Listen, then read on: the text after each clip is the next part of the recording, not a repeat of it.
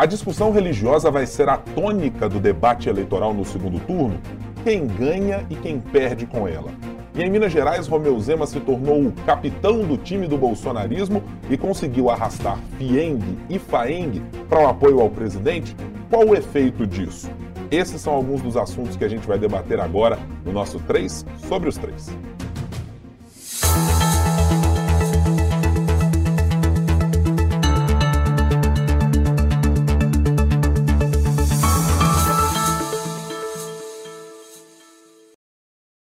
E para trazermos a nossa conversa para o alto nível, para o bom debate, para a boa discussão semanal que você, nosso ouvinte, sabe, todas as sextas-feiras fica aí disponível no seu tocador de podcast ou na nossa página no YouTube, youtube.com.br o tempo. Então, se você ainda não é assinante do nosso 3 sobre os 3, três jornalistas tratando de três poderes da República, é só fazer a sua inscrição, acionar aí o sininho no caso do YouTube ou na sua plataforma preferida para nos acompanhar sempre cedinho, às sextas-feiras, para você começar bem o seu dia discutindo e ouvindo bastante sobre política. A gente está nas plataformas digitais para você. Para a gente fazer a nossa conversa dessa nossa edição, como sempre, Rodrigo Freitas, nosso âncora aqui da Rádio Super e do Super N Primeira Edição. Como vai, meu amigo? Tudo bem? Tudo bem, senhor presidente Guilherme Isso. Ibrahim.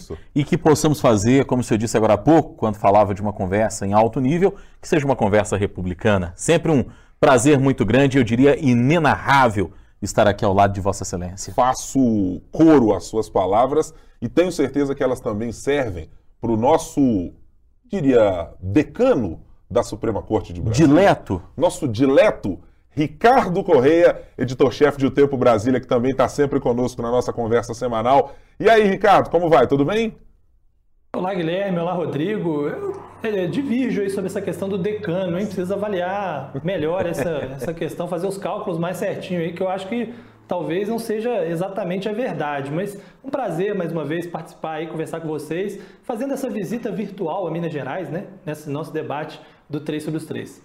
É, a julgar pela qualidade e pela quantidade de cabelos brancos aqui na barba de Ricardo Correia e na de Rodrigo Freitas, acho que é, levar a Ricardo à condição de decano me, me parece indicar que estamos no, no caminho correto para essa análise. Eu tenho a impressão que sim, senhor presidente, inclusive porque quando o, o dileto e nobilíssimo Ricardo Correia pensar na aposentadoria integral, a qual pode ter direito, eu penso que ele vai se convencer de que de fato ser decano é um bom negócio. É um bom negócio. Pode Pela ser. ordem, viu? É, você usou como critério o número de cabelos brancos, né? Isso. Mas se você usar o número de cabelos pretos, aí eu, eu, eu levarei vantagem, né? Também, né? é, e se for pegar pelo critério de não ter cabelos, aí é. realmente bom, eu, eu vou mais estar... cabelos brancos, mas tem mais cabelos pretos também, né? É, é, é verdade. Há uma profusão maior é, dessa quantidade de fios em relação à minha pessoa, em relação a Rodrigo Exatamente. Freitas, certamente.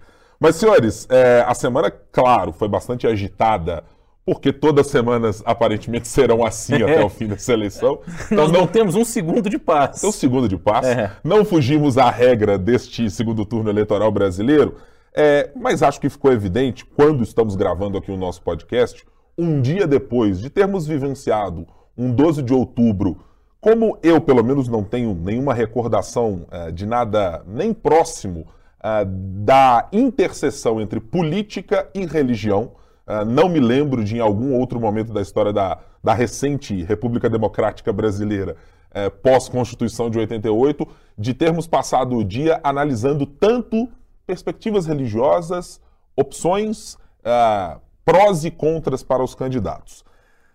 Rodrigo Freitas, para a gente começar essa nossa conversa, é, olhando para os movimentos políticos que foram feitos pelo presidente Jair Bolsonaro, e ontem participando, é, nessa quarta-feira, aliás, participando é, de atos, primeiro em Belo Horizonte, num templo da Igreja Mundial do Poder de Deus, é, vinculada ao pastor barra apóstolo Valdemiro Santiago, à tarde participando de um ato também uh, no estado de São Paulo, no, no grande templo, digamos assim, no grande centro da religião católica no Brasil, da maioria católica brasileira. Que saldo você tira desses dois espaços ocupados pelo presidente Jair Bolsonaro e, ao mesmo tempo, pelo distanciamento do ex-presidente Lula, candidato também aí na disputa do segundo turno, exatamente, fisicamente, desses, uh, desses locais? Fisicamente o Lula se distanciou, mas do ponto de vista de proposta tentou se aproximar com a carta que apresentou, inicialmente uma carta que seria dedicada ao povo evangélico e que, que de certa maneira foi ampliada para falar com os religiosos do Brasil. Né? Fica muito claro que o Lula está tentando não perder esse bonde, digamos assim, dessa discussão religiosa, uh, dessa grande discussão de fé e de religião na qual se transformou o Brasil, sobretudo nessa última semana, é, do fim da semana para cá para cá, é, da semana passada para cá, melhor dizendo, e o presidente Jair Bolsonaro é, acabou criando, por aquilo que a gente pôde perceber, um certo desgaste, né? Se em Belo Horizonte falou com a bolha que o recebe muito bem, que é o público evangélico, para um público que estava de fato ali é, com a intenção de ouvi-lo.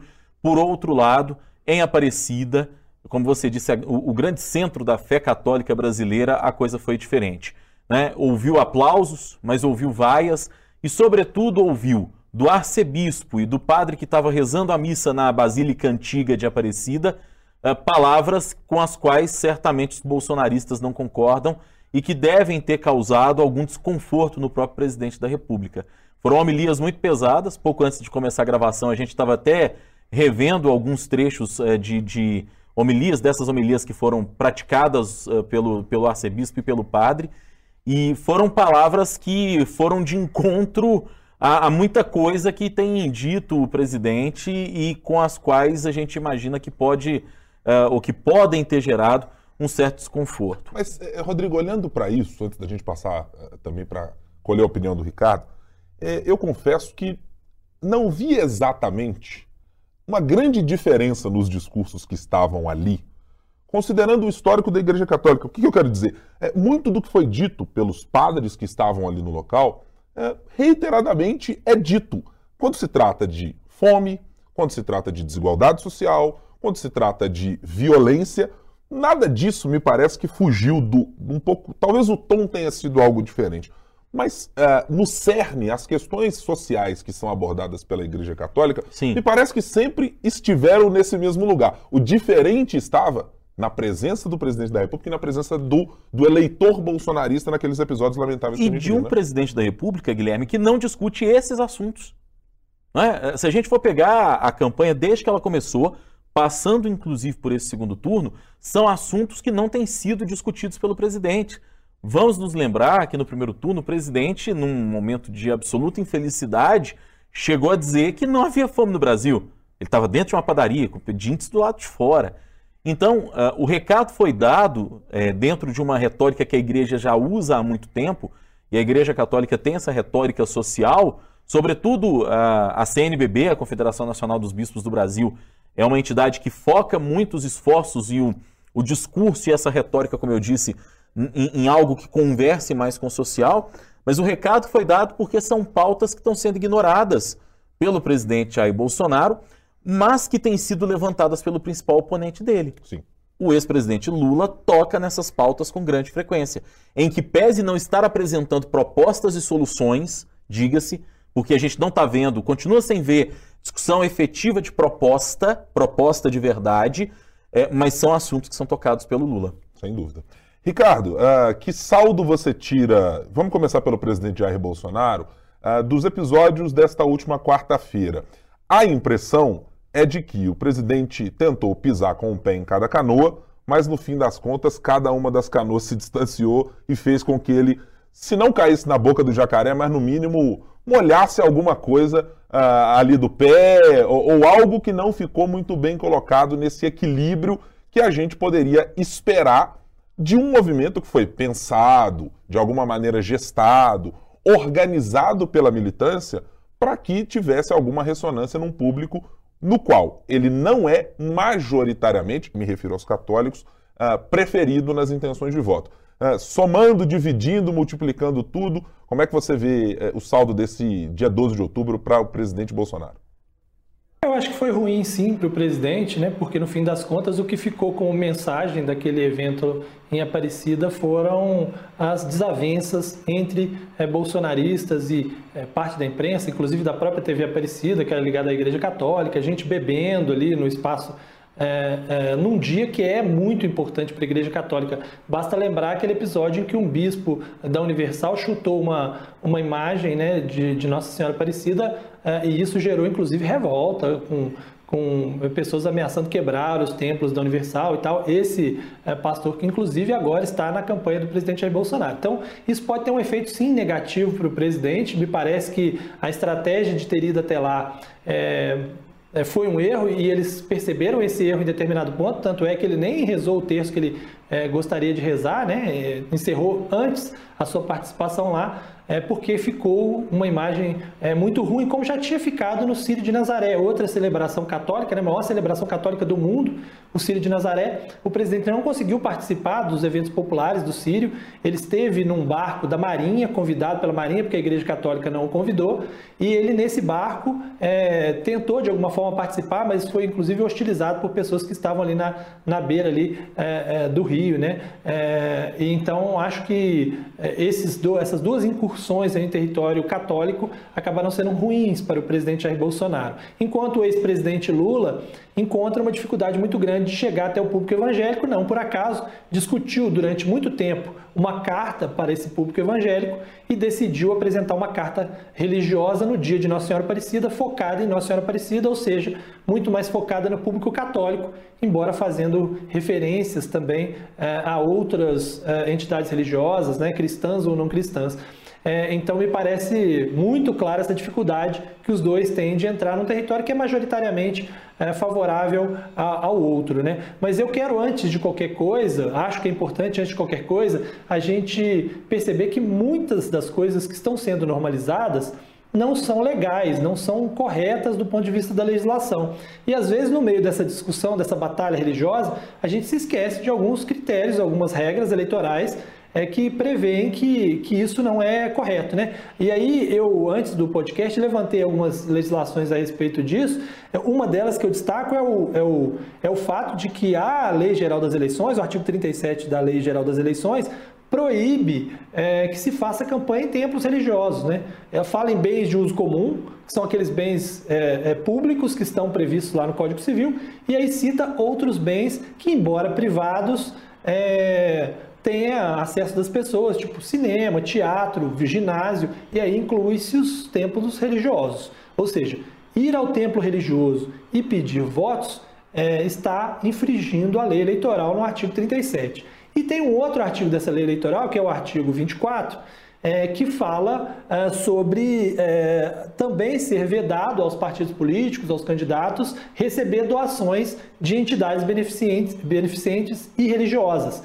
E aí vale para doação em dinheiro e vale para doação em estimável. Estimável é quando você doa um serviço ou alguma coisa que possa ser calculada em dinheiro quanto aquilo valeria. E também é proibido. Então, se o presidente vai numa, numa igreja, por exemplo, na frente de uma igreja e discursa num carro de som, por exemplo, que a gente viu acontecer, se esse carro de som é bancado pela igreja, trata-se de doação de estimável à campanha. Então, além é, de, né, obviamente, qualquer doação ter que ser declarada na campanha, vindo de religião, ela não poderia ser feita. Então, me parece que muitas vezes as pessoas ignoram o fato de que muito do que está sendo feito para buscar os votos se faz ao arrepio da legislação. Isso sem falar no abuso de poder é, religioso, que essa é uma discussão que o TSE tem tido é, muita gente entende, inclusive alguns ministros do TSE, mas não são maioria, de que você, quando um pastor pede voto para um candidato A, B ou C, ele comete abuso de poder político, religioso, que é o artigo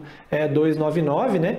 É, mas é, a maioria do TSE não não enquadrou assim dessa forma, mas eu acho que é alguma coisa que a cada eleição a gente precisa discutir mais, porque cada vez mais a religião tem sido usada é, como instrumento para conseguir arrebanhar ali um grupo de pessoas a favor de um candidato. E, né? e curiosamente, é, primeiro que o caso da, da, da, legislação eleitoral e da justiça eleitoral, para ser mais é, para ser mais evidente, é, eu acho que continua, se não dormindo em berço esplêndido, mas pelo menos tirando uma soneca depois do almoço porque é, são inúmeros, são infindáveis é, os descumprimentos muito evidentes que a gente já tem visto. Passe para o 7 de setembro, passe para o 12 de outubro, passe pelo ato, atos do dia a dia nas campanhas eleitorais, do presidente Bolsonaro uh, e alguns do, do presidente Lula é, são absolutamente recorrentes. E, bom, aí eu, eu, eu não quero fazer uma análise precipitada, mas eu acho que isso que o Ricardo tocou vai ser importante. O quanto precisaremos reforçar a justiça eleitoral para chegar a um, uma, uma melhor qualificação ou uma melhor quantidade de pessoas para atuar preventivamente ou também punitivamente, porque esses casos estão se avolumando. Acho que esse é o primeiro ponto que, que me, me chama bastante atenção. E o segundo é que é, é tão difícil que a gente encontre uma maneira de discursar e de analisar, pelo menos para mim é muito difícil, analisar esse tipo de movimento em direção à religião como um fator decisivo para o voto. É evidentemente que não é à toa que as pesquisas eleitorais, que pesquisadores se debruçam sobre esse tema, porque ele é um fator importante para a constituição do tecido social. As pessoas se organizam nesses espaços, em comunidades católicas, em comunidades evangélicas, em uh, grupos do candomblé, das religiões de matriz africana, uh, outras alas do cristianismo ou do, do, espiritismo. As pessoas e a sociedade se organiza dessa maneira. É, mas é difícil a gente tratar de um debate que passa a ser resumido muitas vezes, e triste que seja resumido dessa maneira, entre bem contra o mal, como se uma decisão política de escolha de um país, de um caminho democrático a ser levado à frente, passasse uh, inevitavelmente, inexoravelmente, por preferências religiosas de um candidato X ou de um candidato Y. É, eu acho que esse é um problema que a gente tem que lidar e, e com o qual a, a, tenho muita dificuldade de saber qual será o caminho para que a gente faça isso. Porque até mesmo no nosso trato como jornalistas deste tema, a gente tende a homogeneizar muita coisa que não é homogênea. Os católicos, os evangélicos, os espíritas, as pessoas de religião de matriz africana, não são grupos que Alguém diz alguma coisa, essa pessoa recebe aquela informação e pronto, é isso que será é, feito. Ou seja, se alguém pede a um candidato um determinado voto, é, pede a um pastor, a um padre, é, a um, alguém que é uma, uma, uma eminência dentro da religião, essas pessoas não quer dizer que automaticamente tomarão essa decisão, como se não houvesse outros fatores econômicos, identitários, de posição social, de lugares onde vivem, que fossem determinantes. É uma pena que a gente tenha chegado a esse lugar para discutir esse tipo de situação. É porque fica parecendo, Guilherme, que a gente é uma teocracia. Porque o que está é, se discutindo agora no segundo turno é, como diria o Tostão, é, o, o maior craque da história do Cruzeiro, perfumaria. Porque o, o Ricardo já lembrou é, essa semana na programação da Rádio Super, ele lembrou com propriedade, que muito daquilo que se discute no entorno da religião são coisas sobre as quais o presidente pode dizer que quase que não tem poder, porque depende é de uma articulação no Congresso, é de uma discussão mais aprofundada, às vezes, no judiciário também, que se torna, né, muitas vezes, uma, uma instância para se discutir isso.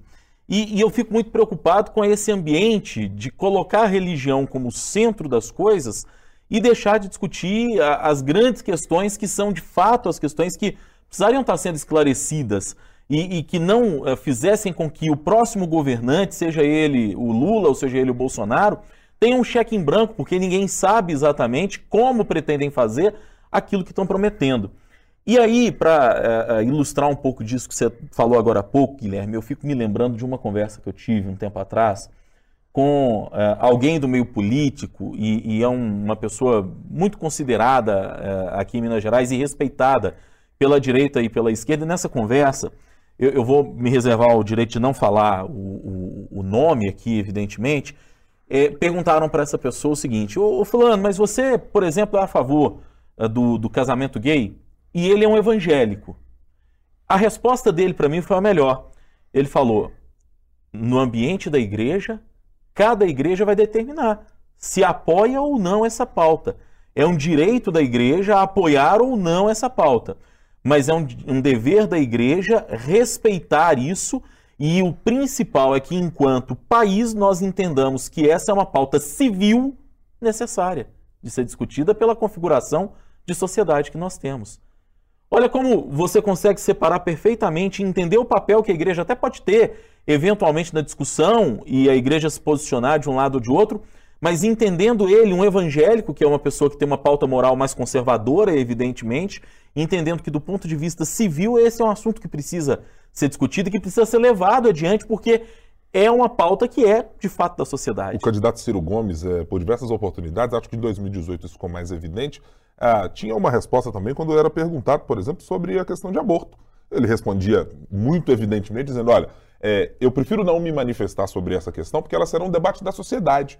Ela precisa ser um debate do Congresso Nacional, eventualmente do meu governo, se eleito for, é, mas ela não pode ser pautada pela minha crença, Ciro Gomes. É, não é a minha percepção de mundo que deve pautar a construção de uma política social. É, e acho que esse é o grande problema daquilo que é trazido pelo presidente Bolsonaro quando a discussão é, é arrastada pelo presidente para essa seara, como se o grande determinante da construção de uma política pública para o casamento uh, eh, LGBT, para as questões que, que atingem a violência contra públicos LGBT, contra tratar o aborto como uma questão de saúde pública ou de crença religiosa, todas elas são dragadas de um ponto em que é necessário para a sociedade construir algum consenso em torno dessa pauta, porque ela não vai desaparecer simplesmente porque você segue religião X ou Y, o problema social continuará existindo, mas é uma pena que ela seja dragada para dizer o Estado brasileiro precisa parar de ser laico e agora nós precisamos adotar uma postura que a religião trará ou fará como determinante para o debate público. Concorda ou não, Ricardo? Concordo plenamente e assim é, acho algumas questões em que as pessoas colocam como puramente religiosas, de ordem religiosa, tem outros aspectos. O próprio aborto é uma discussão, mesmo fora da religião, há uma discussão a respeito de é, quando é que, né, é, quando é que começa a vida ali, né? É, é, então assim é um debate técnico também, além de ser um debate religioso. É, e acho que assim quando a gente faz essa tem essa visão de momento da situação, em que a gente vê uma divisão muito clara, a gente se esquece que em outros momentos, esses mesmos líderes religiosos, que hoje estão com o presidente Jair Bolsonaro, estiveram com o ex-presidente Lula. Né? Então, sim, há também uma, uma dinâmica própria desses líderes, é, dessas, é, dessas religiões, com posicionamentos políticos aqui ou ali. Então, sim, é, não apenas mudaram seus, suas próprias concepções sobre alguns temas, né? o próprio Edir Macedo já se colocou a favor do aborto e hoje é, contra o aborto, como já estiveram em outros é, locais é, politicamente falando, vamos dizer assim, né? E, e, e eu concordo, Rodrigo né, ressaltou essa questão de que o presidente faz pouco a respeito desse tema, muitas vezes. É, basta você perceber o seguinte: nós tivemos uma profunda mudança no comando do governo. Se a gente for pegar os períodos de governo petista e agora o, período atual do presidente Jair Bolsonaro, e assim, do ponto de vista do cenário, da relação com as, com as, com as igrejas, é, na prática, do ponto de vista de legislação, nada mudou para uh, as igrejas. É, e até porque grande parte dos temas são de ordem constitucional, como cláusula pétrea, né? então várias coisas, inclusive a liberdade religiosa, não podem ser modificadas, nem mesmo a tributação sobre a igreja pode ser modificada. Então esse também é um ponto.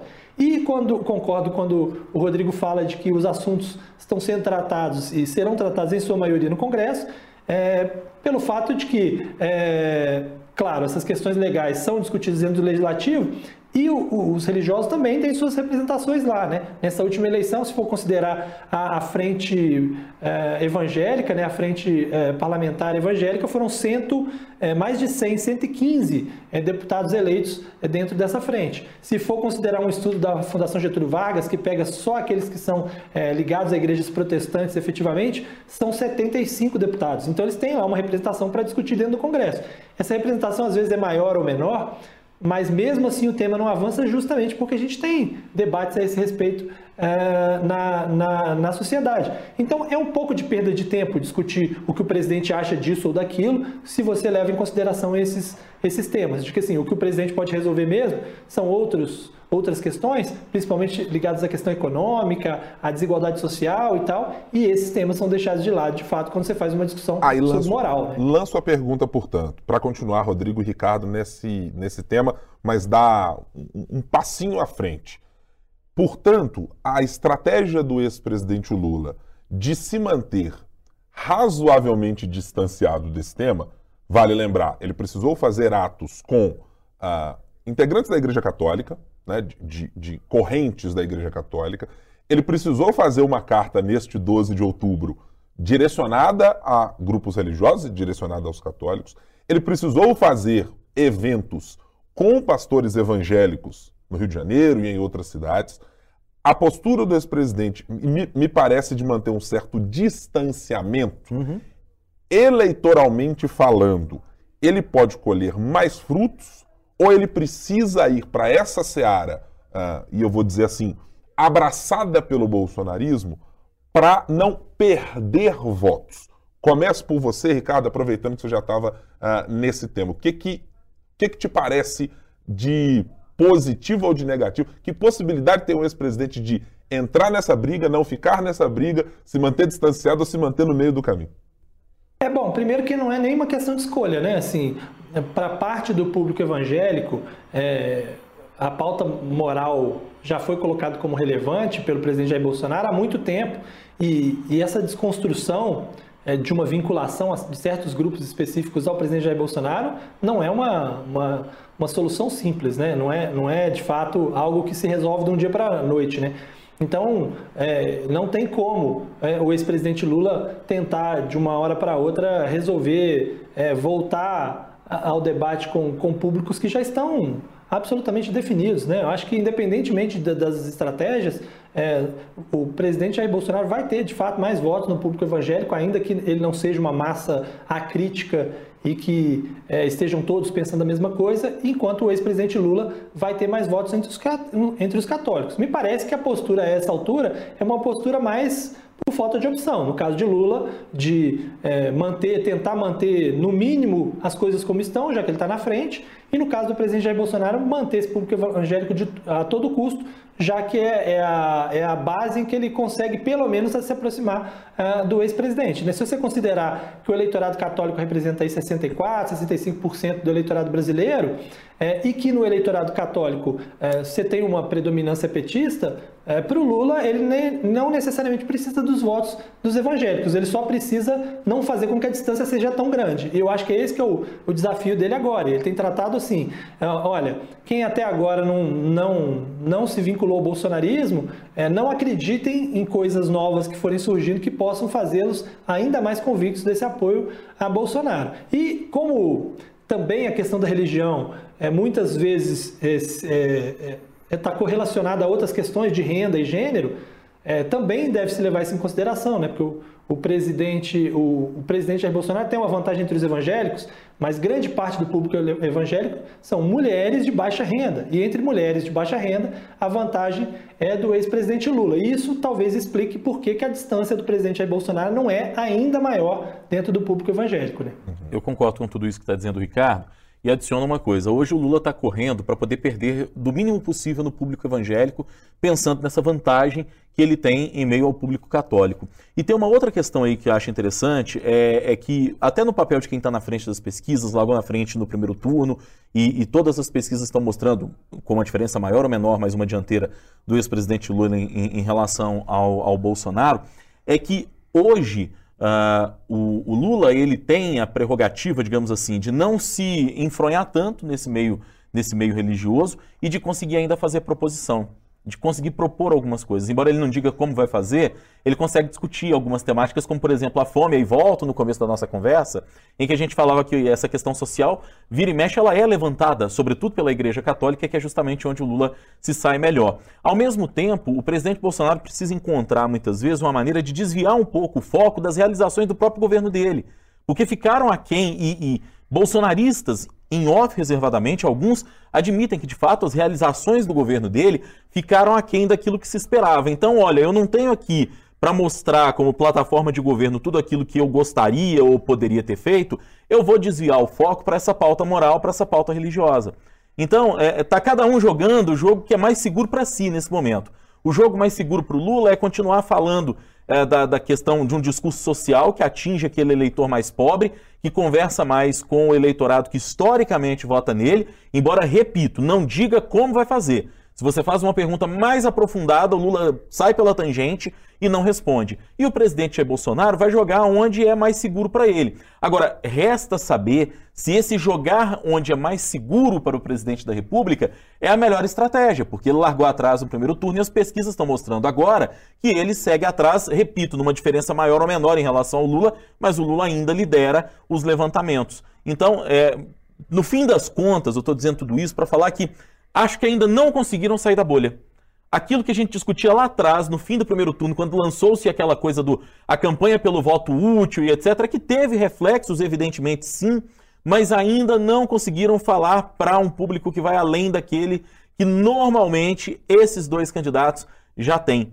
E isso demonstra, em última instância, para mim, esse país polarizado no qual estamos vivendo e que as pessoas não querem ouvir o diferente. Seria, Rodrigo, uma estratégia mais de retenção do seu próprio eleitorado do que de ampliação desse eleitorado, ainda que para ambos a ampliação do eleitorado seja, evidentemente, o mais importante a é. ser feito nesse segundo turno. Estamos falando Seria de isso. uma abstenção dos mesmos 20 milhões uh, de eleitores que não quiseram votar em 2018, ou não votaram, evidentemente por circunstâncias outras, é, mas que aí somados com brancos, nulos e etc., estamos falando de algo superior a 30 milhões de pessoas que estiveram é, apartados desta primeira parte de, da eleição de escolher entre um e outro. Ricardo, você ia falar alguma coisa?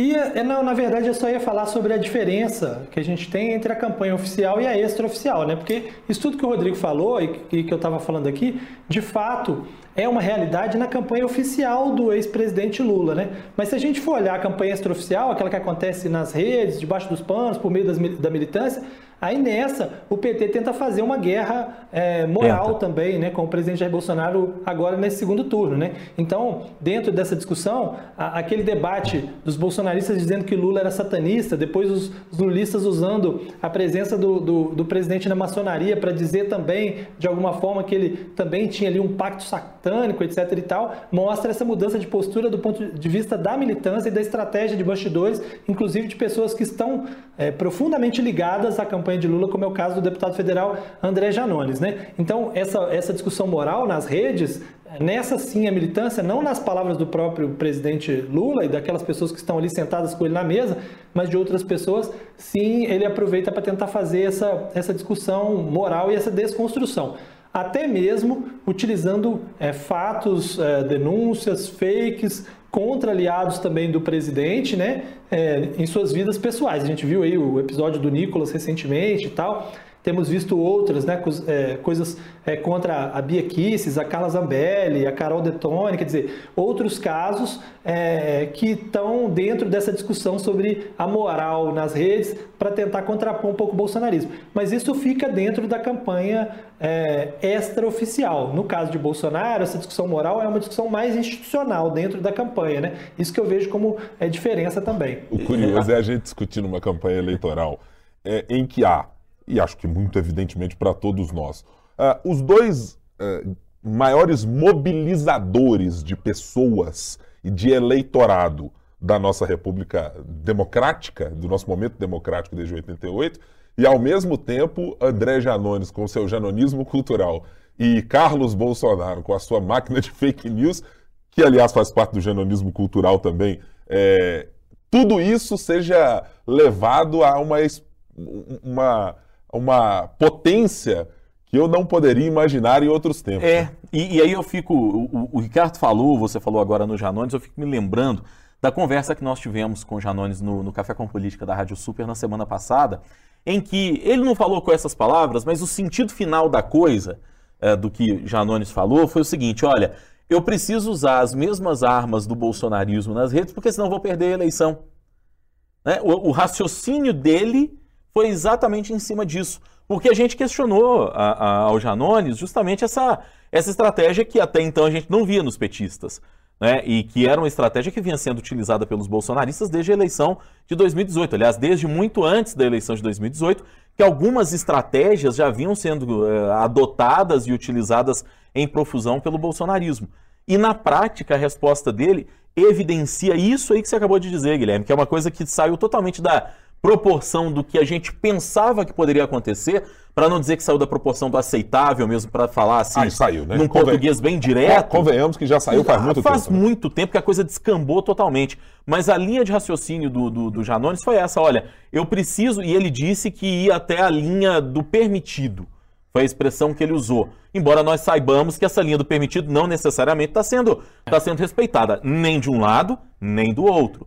Mas foi a maneira que ele encontrou de dar uma resposta, e ele mesmo admitiu talvez não à altura daquilo que faz o bolsonarismo e que vem fazendo ao longo dos anos o bolsonarismo, mas que pelo menos equilibre um pouco essa correlação de forças. É, concordo.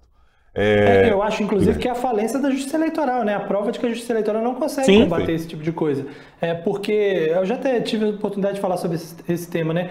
A, a, as ferramentas da justiça eleitoral foram criadas para combater mentiras em horário eleitoral. Você dá um direito de resposta, tá tudo certo, tira do ar a mesma quantidade de pessoas impactadas pela mensagem é impactada pelo direito de resposta, e isso não funciona nas redes sociais. Né? Então, quando, quando você tem os dois lados achando que vale a pena quebrar a regra e vale a pena agir na ilegalidade para conseguir ganhar a eleição, mais do que é, a tristeza pelo baixo nível que se tornou a campanha, a gente tem a certeza absoluta de que a regra eleitoral não vale mais e que é, vale a pena é, você descumpri-la. Né? Mesmo no horário eleitoral, às vezes as multas são baixas. Eu estava vendo a decisão do, do TSE agora, proibiu a campanha de Bolsonaro de chamar o Lula de ladrão na televisão. Cada inserção custa 50 mil reais para o dinheiro que, é, que circula na, na campanha eleitoral, é faltando poucos dias para o segundo turno pagar 50 mil reais e exibir essa peça algumas vezes, né? E pagando 50 mil reais por exibição, talvez valha a pena para uma campanha, né?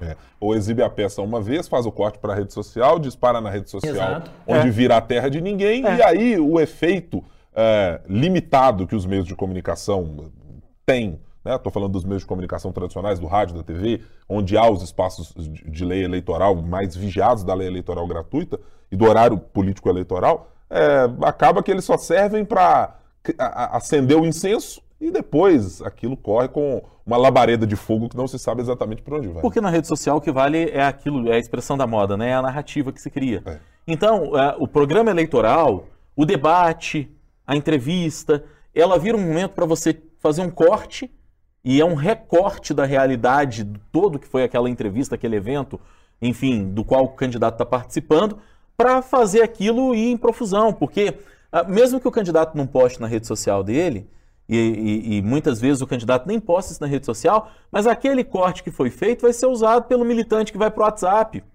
que vai mandar nos grupos, que vai mandar no grupo da família, que vai mandar no grupo dos amigos, e aí fica parecendo que essa narrativa é a narrativa que predomina na campanha, quando não necessariamente é, é isso que está que tá acontecendo.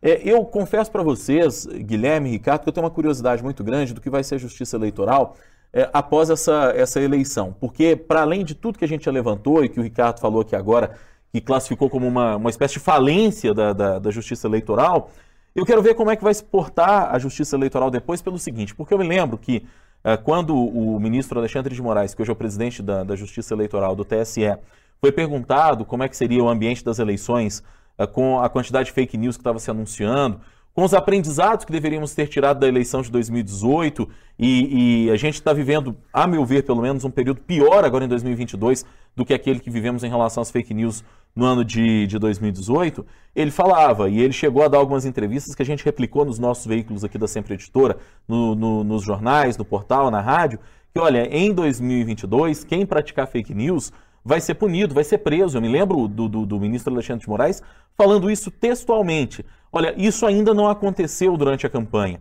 e talvez esteja se evitando que haja uma, uma tomada de decisão mais forte em função até dos ânimos acirrados que a gente está vivendo na campanha. Mas e depois? Como é que vai ser? Vai depender de quem foi eleito? Vai depender do perfil? Olha, foi o presidente eh, eh, Bolsonaro reeleito é uma coisa, foi o Lula eleito é outra, é, mas nós vamos ter de fato essa punição que sirva de exemplo uh, para as pessoas. E, e, aí me faço uma outra pergunta, e são perguntas, porque acho que nem nós temos essas, essas respostas. É, será que vão agir ou vão deixar para agir, para fazer alguma coisa, quando já tivermos um efeito efetivo dessas fake news e que essas fake news tenham é, é, influenciado de alguma maneira para o resultado das eleições? São perguntas que precisam ser feitas porque nós temos dois anos até as eleições para prefeito, que não tem esse volume todo de fake news, mas que isso existe, e quatro anos para uma outra eleição presidencial, que a persistir esse quadro que temos hoje, de absoluta polarização, nós vamos ter novamente um país dividido às urnas. É. Quando eu, formos às urnas de novo. Eu ia propor que a gente fizesse apostas sobre as perguntas do Rodrigo, mas eu não julgo que esse método de fazer apostas é adequado para esse podcast, por razões muito evidentes aqui, que eu não gostaria de explanar e nem de me estender. É, mas quem ouviu o Vossa Excelência até... perdeu, né? Não, veja aposta. bem, não vamos tratar as coisas como isso. Derrota é, não é exatamente a palavra a ser usada Vossa naquilo. Excelência está tergiversando e até agora não conseguiu explicar o que quer efetivamente. Não, acho apenas que adotar é, esses métodos sem uma, uma, margem de erro, sem saber quem são as pessoas que estão exatamente ali fazendo o que podem ser ilações a respeito de resultados, etc., não é um método adequado. Esse podcast prima muito mais pela análise. Esse negócio de ficar usando números ali, quem ganhou, quem perdeu, muito relativo. E lembra é. aquela história da margem de erro do sujeito lá que tentava adivinhar o público nos estádios? Falar mínimo de 10, máximo de 50 mil, né? Exatamente. Pupaga! Exatamente. Tem o segundo turno aí, viu, Guilherme? Você ainda tem a chance de se recuperar, não pode desanimar nem, nem culpar aí a, as urnas eletrônicas pelo resultado, não, porque afinal tem aí o segundo turno aí para você tentar ainda acertar nessas apostas aí, algumas regionais que ainda precisam ser feitas e, e a nacional, né? É, mas peraí, haverá possibilidade que a gente compute os resultados do primeiro turno adicionalmente aos do segundo ou começaremos do zero? Que eu acho, inclusive, mais justo. A gente esqueceu o passado, não tem que prestar muita atenção no que passou no primeiro turno, mas os senhores são livres, inclusive. A eleição definir. corre em dois turnos, né? A eleição é um processo que corre em dois turnos Portanto, julgo eu que o ideal seria que considerássemos os resultados do primeiro turno. É, não sei se... Oh, mas eu, eu, eu, eu poderia, inclusive, dizer que o resultado do primeiro turno deve ser considerado até porque eu estou na frente, né? Mas se a gente for considerar que o, que o Tribunal Superior Eleitoral considera que são duas eleições diferentes, né? Inclusive, quando ele vai contar quantas vezes você não foi lá na Justiça Eleitoral, é, são eleições diferentes. E considerando que o resultado do primeiro turno, das urnas, ele não vale para o segundo, você tem que ir lá votar de novo, senão seu voto não vale, Nesse ponto eu posso até dar razão para o Guilherme, de tão confiante que eu tô de que no segundo turno eu vou novamente registrar um bom desempenho. Eu não consigo ter essa confiança toda do Ricardo, porque lembremos que eu fiquei no 0 a 0 né? Eu acertei 5 e errei 5, né?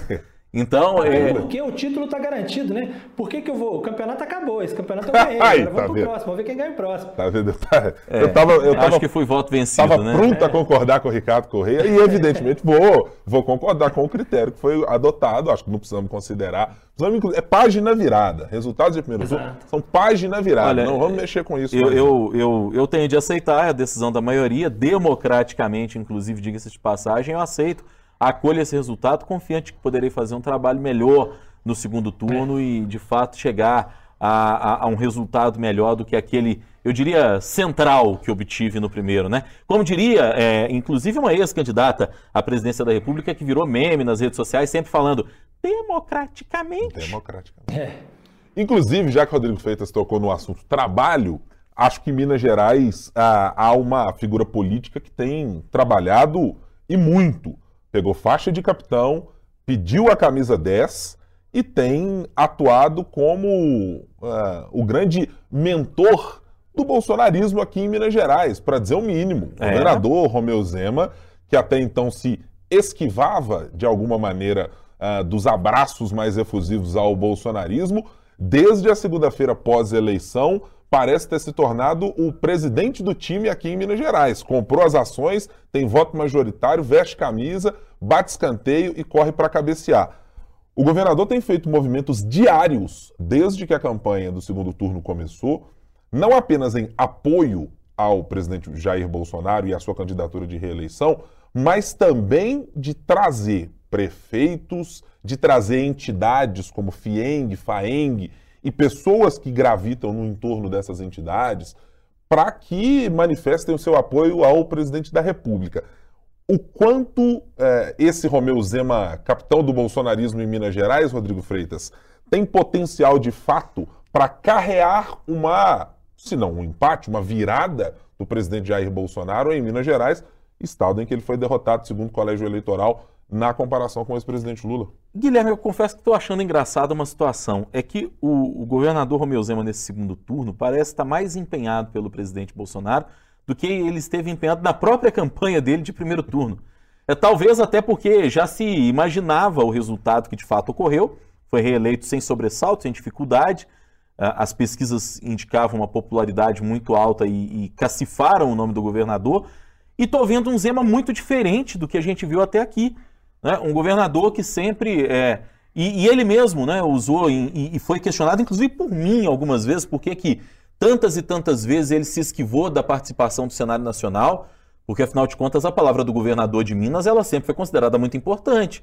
É, é o segundo estado em colégio eleitoral do Brasil, é, é um estado que já cedeu à, República presidentes e presidentes importantes, né?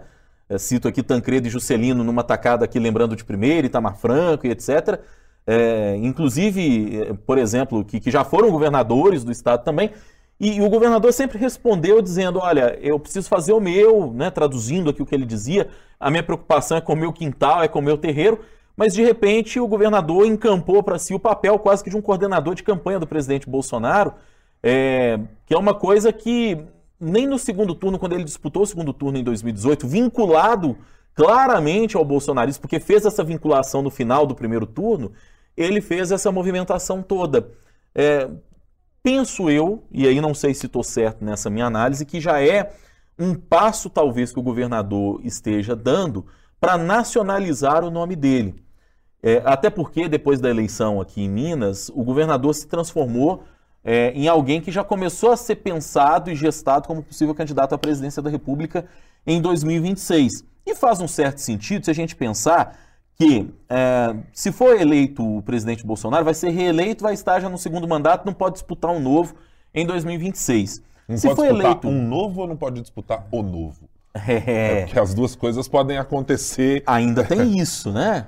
Porque o novo está em vias, o próprio governador falou, até de se fundir com outro partido. Resta saber se não seria, por exemplo, o Partido Liberal do próprio presidente Bolsonaro, o que inclusive pavimentaria com muito mais facilidade o eventual caminho do governador Romeu Zema em 2026, né?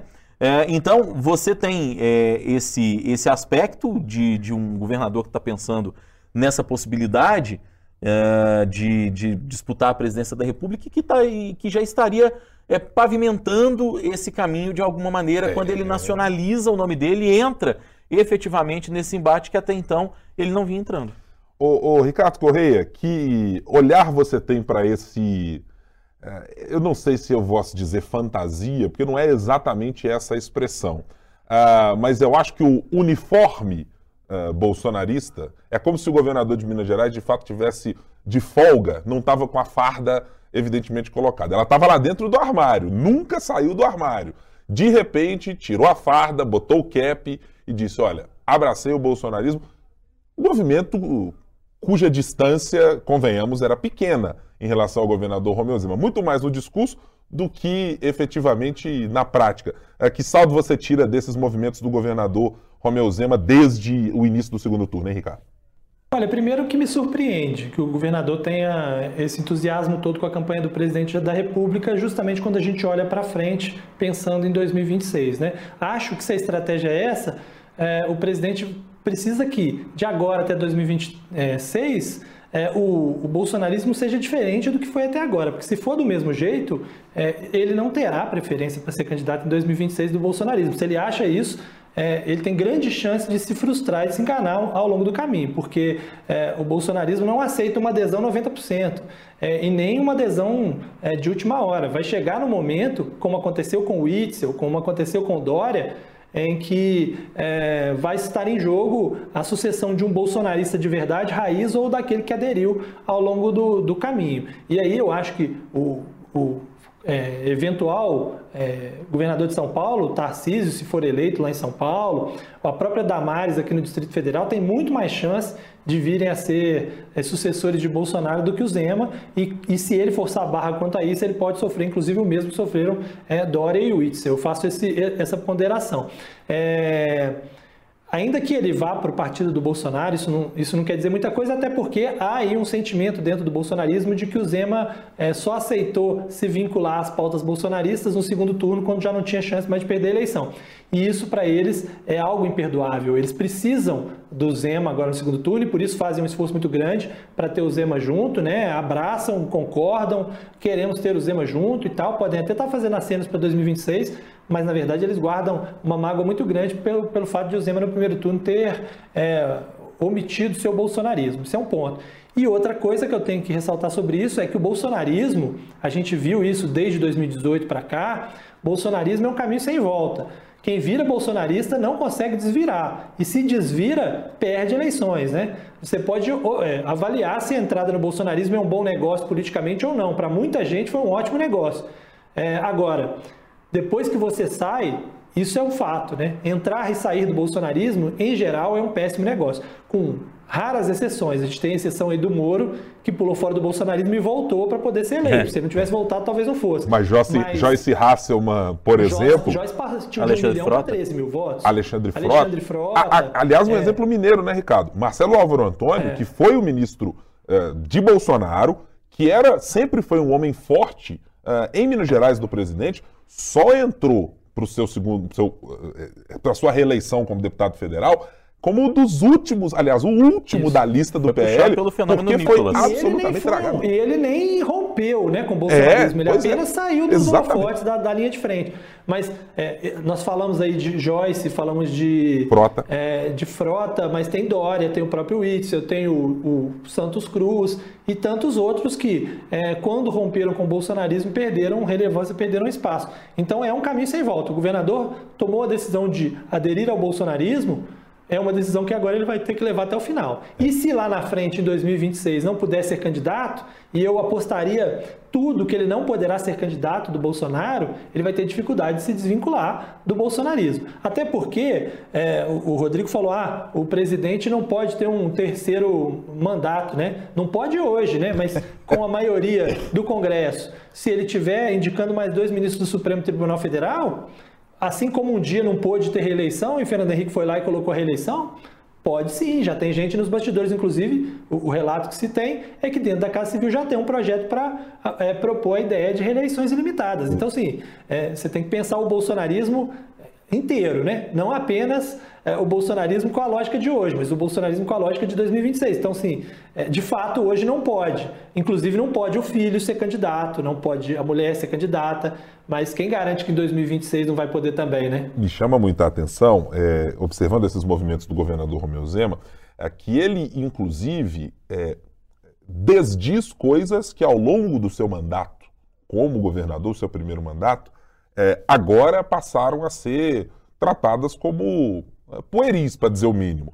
O governador Romeu Zema sempre foi muito reservado na sua vida pessoal, nas relações que mantém, ou sempre disse muito claramente que, gente, essas são questões de foro muito pessoal. A minha religião, com quem eu me relaciono, se eu vou casar ou não vou casar, se eu tenho namorado ou não tenho, é, que eram coisas que o governador sempre colocou em segundo plano. É, eu, especificamente, nesse dia 12 de outubro, me peguei muito. É, me divido agora, é, olhando um pouquinho em perspectiva, entre a surpresa e a necessidade de ver o governador, que até outro momento tinha Luiz Felipe Dávila como seu candidato à presidência da República, dizer que o Brasil precisa de um presidente religioso. De um homem de Deus. De um homem de Deus. E de que este homem é Bolsonaro.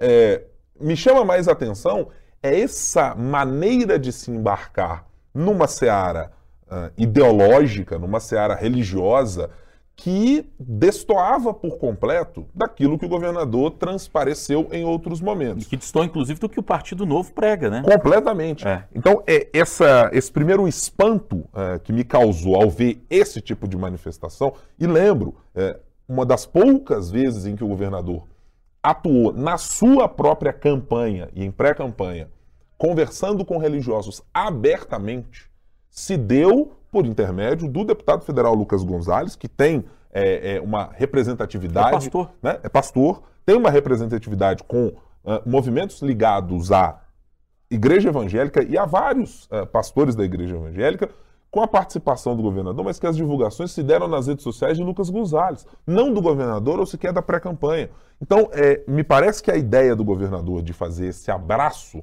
é, ela pode me indicar muito mais um desejo é, de não ter o PT de qualquer maneira, em qualquer hipótese, como alguém no plano federal, para ter que fazer um diálogo após ter tido as manifestações do PT fóbico ou quaisquer coisas assim, é, mas que destoam muito evidentemente daquilo que o governador construiu da sua própria imagem. A ideia da serenidade, ah, do respeito a algumas das regras que diziam, olha, não se pode fazer isso, eu concordo, mas concordo em X% com o presidente Bolsonaro, mas menos com o Partido dos Trabalhadores ou com o ex-presidente Lula, é. nominalmente.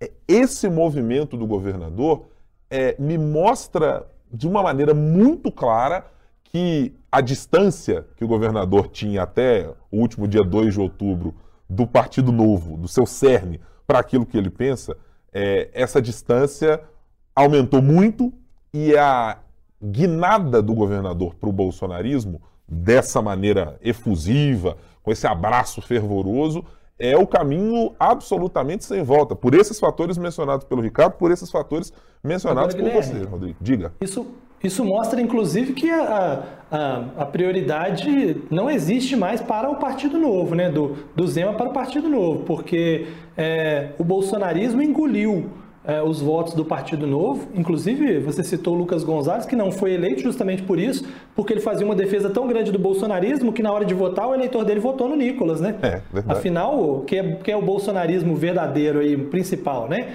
Então, é, acho que mostra que o governador não tem essa prioridade para o futuro do novo, ainda que ele, que ele né, que, que, o grupo próximo dele fala, não, ele continua no Novo, o Novo pode fundir outro partido e tal, deixa muito claro, porque o Novo não se diferencia do bolsonarismo, é porque o, é, aderiu ao bolsonarismo, ou seja, próxima eleição haverá um candidato bolsonarista que terá o apoio desse grupo aí do, do Zema, como eu disse, não foi ele, vai ser outro nome, é, e o Novo é, ficou escanteado nesse ponto, é um dos motivos pelos quais o Novo está praticamente acabando, né? Então eu acho que esse é um ponto. Agora, é só para não deixar passar, porque é, você fez lá atrás a pergunta sobre o o, quanto isso impactaria, né? uhum. né? Qual era a força disso e tal. E aí eu tenho que lembrar mais uma vez, como eu lembrei já aqui uma vez, é, justamente do tamanho do, do eleitorado é, que, o, que o Zema conseguiu atingir para levar os candidatos do Partido Novo e as disputas, é, né, tanto na disputa municipal de 2020 quanto na disputa de 2022. Então, assim, não me parece haver um espaço tão grande para que o, a postura do governador possa modificar, principalmente se o governador aderir às, às causas do bolsonarismo raiz, né?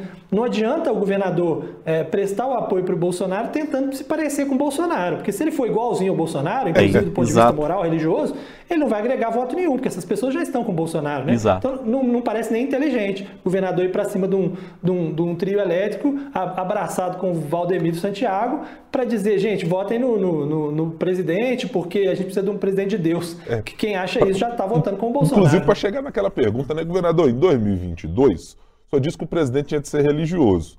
O senhor agora em 2026 como candidato, só é religioso ou nós precisamos achar um outro candidato que não será o senhor? É, né? Exatamente. E, o, o, Ricardo tocou num ponto que, que eu acho muito interessante, porque eh, eu esperava que esse apoio do governador ao presidente Jair Bolsonaro, e acho que todo mundo, de certa maneira, esperava isso, é que esse apoio se desse muito em torno de pautas econômicas, que é a grande marca do governador. O governador é alguém que fala muito sobre isso. E quando veio o evento na FIENG, né, o evento uh, capitaneado pela FIENG, e é bom que a gente depois fale das instituições, né, como dessas entidades, aliás, que estão embarcando na campanha também, é, pensava-se o seguinte: vamos trabalhar, vamos ver o governador trabalhando uma pauta econômica.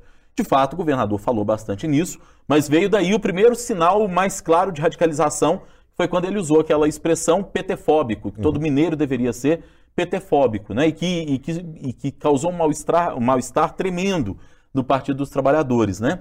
É, o, que, o que eu fico pensando é o seguinte: nós temos hoje o, o governador nessa, né, nessa toada bolsonarista que não combina nem um pouco com a figura do Zema que a gente acostumou a assistir, que a gente acostumou até a conviver no dia a dia de inúmeras entrevistas que ele já concedeu para gente.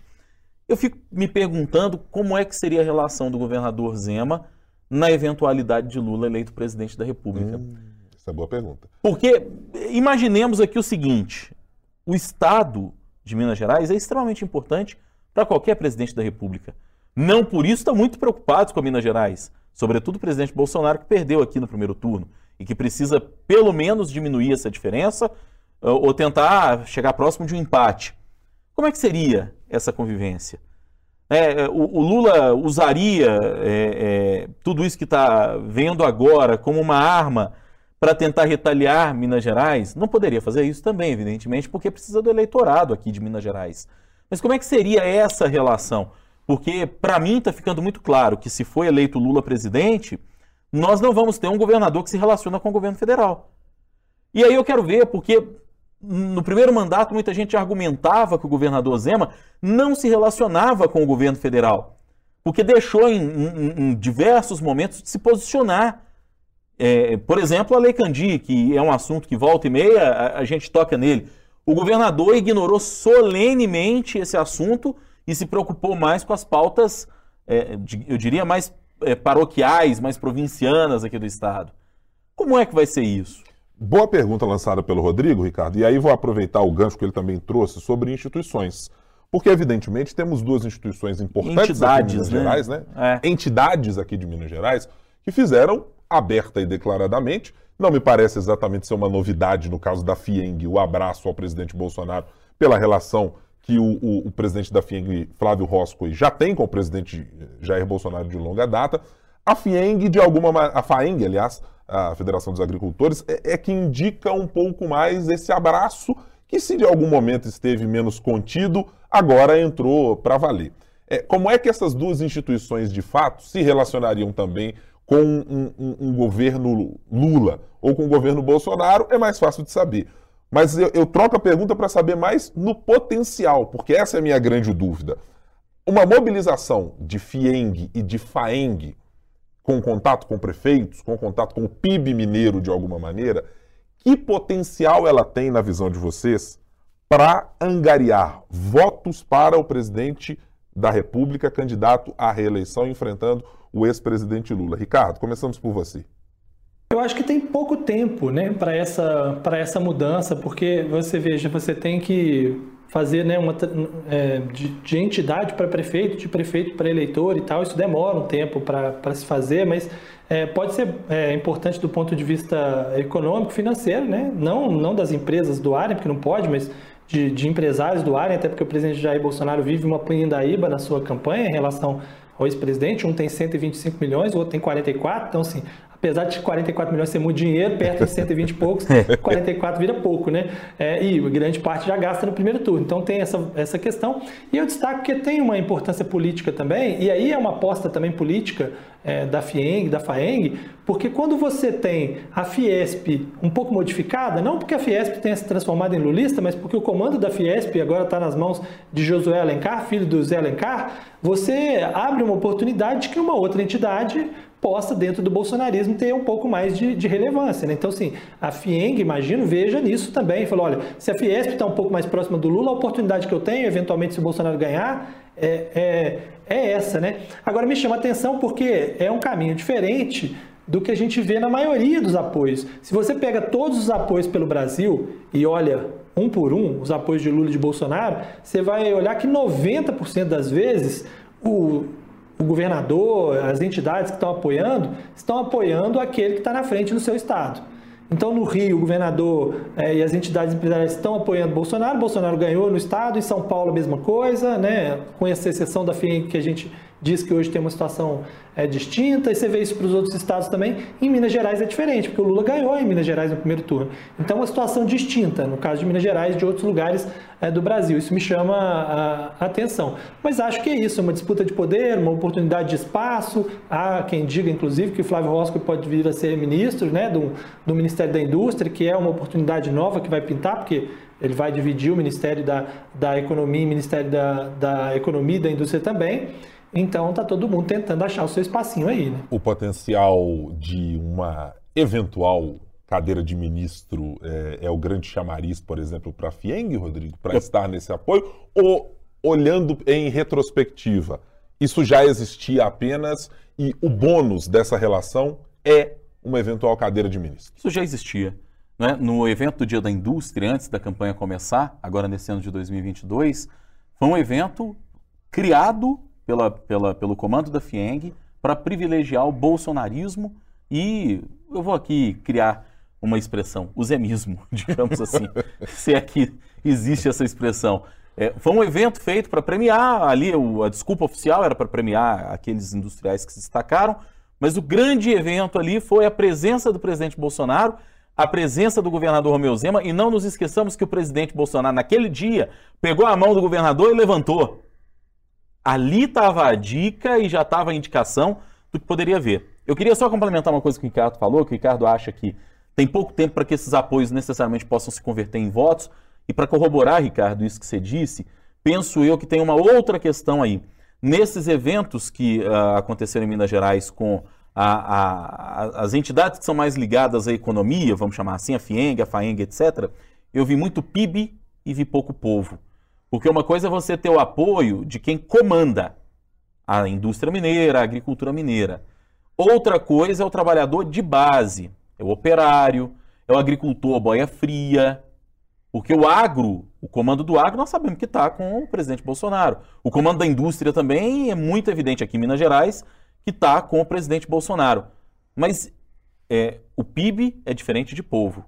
E aí tem que, ser, tem, tem que se saber e tem que se entender como é que vai ficar essa questão do povo. É, são demandas diferentes, perspectivas diferentes e, na maior parte das vezes, necessidades diferentes de é. cada um desse eleitorado. Exatamente. Enquanto tem gente muito satisfeita, evidentemente, com a redução do preço da gasolina, tem gente que não está satisfeito com o preço dos alimentos, que continua numa inflação ah, em escala quase o dobro ah, daquilo que a gente tem registrado em relação ao combustível. Uma coisa é você ser, e vou usar aqui uma analogia que eu vi recentemente da sempre excelente Miriam Leitão. É, uma coisa é você ser o dono do carro que recebe um auxílio do Estado para redução dos combustíveis e consegue abastecer o seu carro. Outra coisa é você ser o pedinte que está do lado de fora, preocupado com fome, com falta de casa e outras necessidades básicas que fazem com que o eleitorado tenha perspectivas muito, muito diferentes é, do que, por vezes, a gente costuma, inclusive, captar. Senhores, como já estamos no adiantado da hora, pedirei a vossas senhorias, portanto, que falemos sobre as apostas de vocês para a próxima semana. No que o nosso ouvinte barra internauta uh, barra espectador deveria prestar atenção para esta semana que virá. Rodrigo Freitas, começa por Vossa Senhoria. Eu ouvi, um passarinho me contou, que na próxima semana um partido de centro-direita vai convidar o governador Romeu Zema de maneira oficial para integrar as suas fileiras. Se isso vai acontecer ou não, é outra história, mas já há essa conversa de que vão procurar o governador. Eu vou, por enquanto, me, me dar o direito de não falar o partido, até pela questão da confiança na fonte, que vão procurar o governador para tentar levá-lo para essa legenda. Ó, olho biônico, portanto, numa possibilidade de Romeu Zema pular de canoa, da canoa do Partido Novo para outra. Ricardo Correia, a sua aposta, a sua mirada para a semana que virá. Olha, considerando que a semana, a próxima semana começa já no domingo, eu destaco aí o debate da Band, né, que começa no domingo com os candidatos Lula e Bolsonaro. Então vamos ficar de olho se o se o nível vai ser aquele do final do primeiro turno, né? Agora eles não tendo mais intermediários, né? Tendo que tratar diretamente um com o outro, é, e aí a gente vai ver, porque uma coisa é você é, irritar o outro usando o intermediário, outra coisa é de frente a frente, você tendo que atingir um eleitor médio que normalmente não gosta muito de confusão. Eu tenho muita curiosidade para saber como é que eles vão abordar um ao outro nesse debate da Band no domingo. É, de saída já é uma satisfação, não teremos o padre, que é uma é, frequentando esse debate. Já que a gente falou tanto de religião aqui, Deus né? Do céu. É, senhores, a minha mirada é apenas nos temas. Eu estou curioso para saber o que será o tema que vai tomar conta da eleição na próxima semana, porque afinal de contas as variações têm sido muito, é, muito malucas, né? A gente sai de satanismo para maçonaria, passa canibalismo. canibalismo, termina a semana seguinte entre católicos evangélicos indo a Aparecida e a templos religiosos evangélicos. Semana que vem eu não tenho a menor ideia de qual portal nós vamos embarcar de delírios para discutir a política brasileira. Então, atenção nos temas para serem discutidos para a semana que vem. Uma coisa é certa, porque o Robert, o nosso diretor desse vetusto podcast, Opa. já disse aqui que nós estamos rezando uma ladainha, porque já estouramos o tempo Nossa do nosso podcast, né? É uma coisa que a gente faz até com certa frequência. Exato. Né? Então, já que lembramos aqui de Padre Kelmon, né? Falamos de religião aqui, quase que o, o podcast inteiro. É, é, talvez uma certeza que você pode ter, meu caro Guilherme, é que estejamos aqui na semana que vem rezando uma nova ladainha. Oremos! É. Torcemos para que o nosso diretor Robert. É melhor encerrar. É melhor encerrar. É Torcemos para que o nosso diretor Robert Wagner se mantenha como a justiça eleitoral brasileira. Não que seja é. exatamente bom, mas sem punir a gente aqui pelas coisas que a gente tem feito nesse programa. Ô, Ricardo, um grande abraço. Até a próxima semana. Um abraço, tudo de bom para você, para o Rodrigo e para todos que nos acompanham. É, padre. Não, desculpe. É, Frei. É, me foge aqui. É, Freitas. Rodrigo Freitas. Muito obrigado pela companhia, meu cara. Até semana que vem. Voltaremos na próxima semana, cheios de informação e opinião, contando com sua audiência. Até a próxima, Guilherme. E assim encerramos o nosso 3 sobre os 3 dessa semana, antes que as coisas descambem para outros temas que não sabemos quais poderão ser saindo da, da, da mente é, polvorosa de Rodrigo Freitas. Muito obrigado pela sua companhia no 3 sobre os 3. A gente volta na semana que vem. Tchau, tchau.